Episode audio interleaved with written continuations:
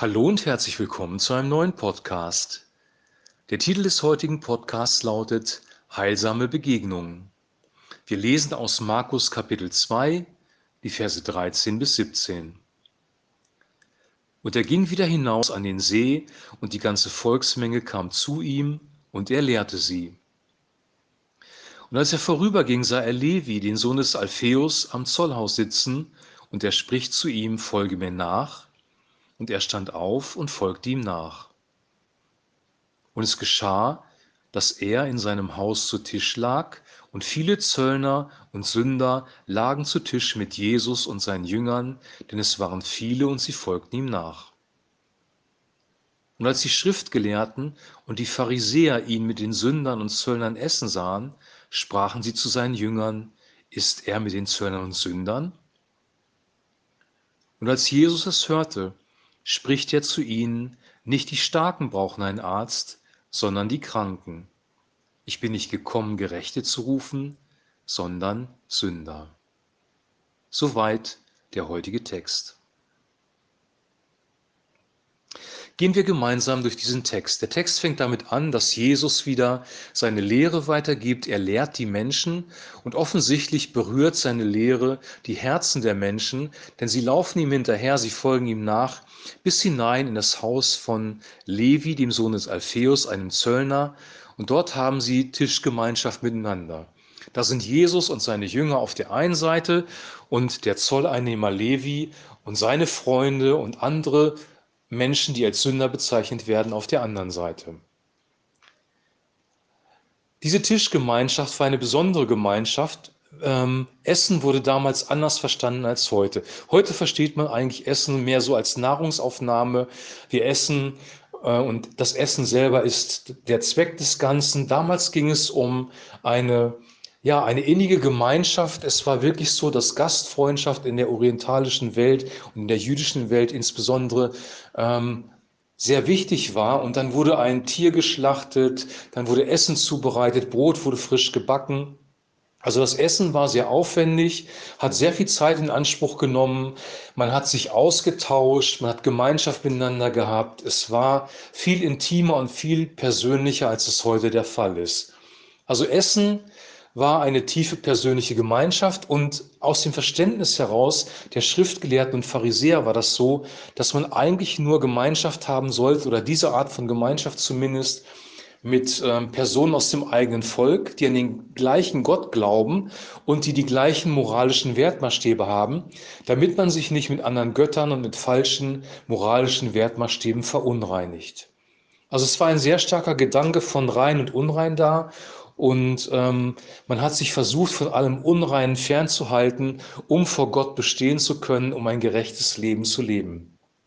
Und dann fällt diesen Schriftgelehrten und Pharisäern auf, dass Jesus ja mit Steuereintreibern und Sündern am Tisch sitzt. Also diese Leute, die waren verachtet, besonders die Steuereintreiber, weil sie haben mit der römischen Besatzungsmacht kooperiert und sie haben dann für sich selber noch Geld abgezwackt, den Leuten noch Gebühren aufgedrückt, die nicht nötig waren und ähm, waren in der Regel geldgierig und korrupt und die waren nicht angesehen im jüdischen Volk. Jesus geht aber zu diesen Menschen und isst mit ihnen und hat mit ihnen Gemeinschaft. Und dann kommt die Frage auf, warum tut er das eigentlich? Und dann gibt er eine ganz, ganz wichtige Antwort. Nicht die Starken brauchen den Arzt, sondern die Kranken. Ich bin nicht gekommen, die Gerechten zu rufen, sondern die Sünder. Ich sage es mit meinen eigenen Worten. Gott begegnet dem Sünder. Jesus Christus, der Sohn Gottes, ist Mensch geworden, eine sündige Welt gekommen. Denn wenn wir ähm, das Verständnis von Paulus nehmen aus dem Römerbrief, ist eigentlich jeder Mensch ein Sünder, ob Jude oder nicht Jude. Ähm, e-, egal in welchem Zeitraum man gelebt hat, jeder Mensch ist ein Sünder, weil er betroffen ist von dem Sündenfall von Adam und Eva. Die ganze Welt ist unter der Sünde, unter der Finsternis.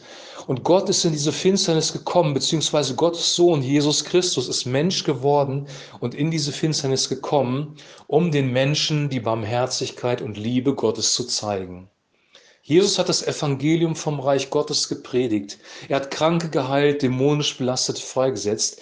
Er ist den Menschen mit Güte und Barmherzigkeit begegnet, hat sie konfrontiert mit ihren Sünden, wenn welche da waren, um sie aus dem sündigen Lebensstil rauszuholen. Also Jesus hat die Sünder geliebt. Gott liebt den Sünder. Er liebt nicht die Sünde, weil die Sünde den Menschen zerstört, aber er liebt den Sünder. Und diese Liebe hat Jesus gezeigt, als er mit diesen Menschen Tischgemeinschaft hatte. Und wie es bei dem Aussätzigen war, ist nicht der Aussatz auf Jesus übergesprungen. Nicht Jesus hat sich verunreinigt durch die Menschen drumherum, sondern ganz im Gegenteil, die Reinheit, Schönheit und Klarheit von Christus hat die Menschen in ihrem Herzen berührt. Das Gute von Gott ist übergesprungen auf die anderen Menschen. Die Frage war aus der Sicht der Pharisäer und Schriftgelehrten eine berechtigte Frage, weil sie eine feste, starre Theologie im Kopf hatten. Aber Gott hat dieses theologische Konstrukt durchbrochen, indem Christus erstmal auf die Welt gekommen ist und dann mit Sündern Gemeinschaft gehabt hat. Ich bin nicht gekommen für die Starken, sondern für die Kranken. Sünde und Krankheit laufen hier wieder parallel. Sünde macht krank. Sünde ist zerstörerisch. Paulus sagt, der Sold der Sünde ist der Tod. Das muss uns immer klar sein. Sünde ist etwas, was den Menschen zerstört. Von Gott kommt Liebe und Barmherzigkeit. Liebe und Barmherzigkeit bringt Heilung in unser Leben rein, baut den Menschen auf und gibt uns echtes Leben. Jesus ist auf die Welt gekommen, uns den Vater zu zeigen und echtes Leben zu bringen, Leben die Fülle. Die Frage ist an dich und mich, wie sehen wir die Welt? Wie sehen wir die Menschen um uns herum? Mit wem haben wir Gemeinschaft? Manchmal ist es doch so, dass wir in unseren christlichen Kreisen oder unseren Freundeskreisen uns auch in unsere kleine Blase zurückziehen und mit, den, mit der bösen Welt nichts mehr zu tun haben wollen, uns distanzieren, uns abgrenzen von anderen Menschen. Wir erleben im Moment gerade eine sehr große Spaltung in unserer Gesellschaft, wo sich Menschen voneinander abgrenzen, weil sie meinen, der andere wäre der Böse. Und das gilt für alle Seiten, für beide Seiten. Spaltung, Abgrenzung, andere zu richten, andere zu kritisieren, mit Hass und Aggressivität zu agieren, ist nicht nach Gottes Willen. Jesus hat sehr klar gesagt, dass wir sogar unsere Feinde lieben sollen, ihnen mit Barmherzigkeit begegnen sollen, die Güte Gottes weitergeben sollen. Er hat das vorgelebt und er möchte auch, dass wir das leben. Und unsere Aufgabe als Christen ist es, diese Liebe Gottes in diese Welt zu bringen.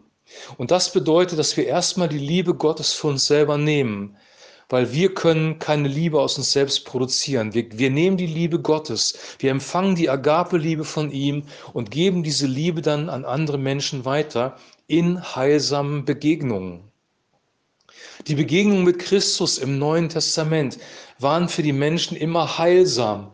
Die Begegnungen mit uns sollen heilsam sein, weil wir das, was der Heilige Geist uns gegeben hat, abstrahlen.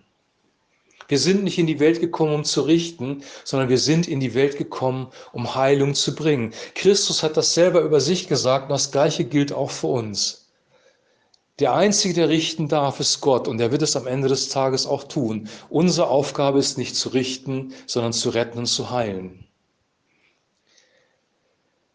Wir sollten darüber nachdenken, ob das wirklich in unserem Leben drin ist, weil die Liebe ist das höchste Gebot. Was ist das höchste Gebot? Liebe Gott mit allem, was du bist und deinen Nächsten wie dich selbst.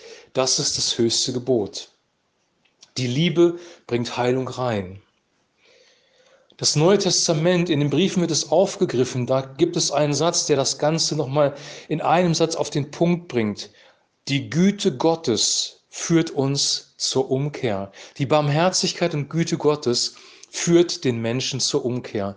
Wenn du mit Menschen zusammen bist, die in Sünde leben oder die dich selber auch vielleicht geschädigt haben, dann werden sie nicht durch Ablehnung, durch Hass, durch Kritik, durch Richten verändert. Veränderung kommt durch die Liebe Gottes, weil die Liebe Gottes eine Kraft hat, eine Dynamik hat, die das Herz des Menschen verändern kann. Gottes Liebe ist nicht nur irgendwie ein Gefühl, Gottes Liebe ist eine Kraft, die Kraft des Heiligen Geistes, die Herzen verändern kann. Und in dieser Liebe dürfen du und ich agieren. Das ist ein großes Vorrecht. Nimm die Liebe Gottes für dich selbst und gib die Liebe Gottes an andere weiter. Liebe den Sünder, aber hasse die Sünde, weil die Sünde zerstört die Liebe und die Sünde zerstört auch den Menschen am Ende des Tages. Die Gesetzlosigkeit wird überhand nehmen und die Liebe wird in vielen erkalten. Der Sold der Sünde ist der Tod. Das sind sehr, sehr klare Warnungen der Bibel. Liebe, die die Sünde toleriert und die sagt, du bist in Ordnung, du brauchst sie nicht verändern, es ist alles gut in deinem Leben. Lebe so weiter wie, wie bisher ist keine echte Liebe, ist eine zerstörerische Liebe, eine humanistische Liebe. Die Liebe Gottes wird dich mit dem Grundton der Liebe auf deine Sünden hinweisen und dich verändern, dich aus deinen Sünden rausholen und heilsam auf dein Leben einwirken. Ich wünsche dir und ich wünsche mir, dass wir mehr von dieser Liebe Gottes ergreifen, an andere weitergeben und ein Segen werden für andere Menschen, damit wir auch heilsame Begegnungen in unserem Leben haben. Ich wünsche dir jetzt noch eine gute Zeit. Wir hören uns morgen wieder mit einem neuen Podcast und bis dahin ein herzliches Shalom.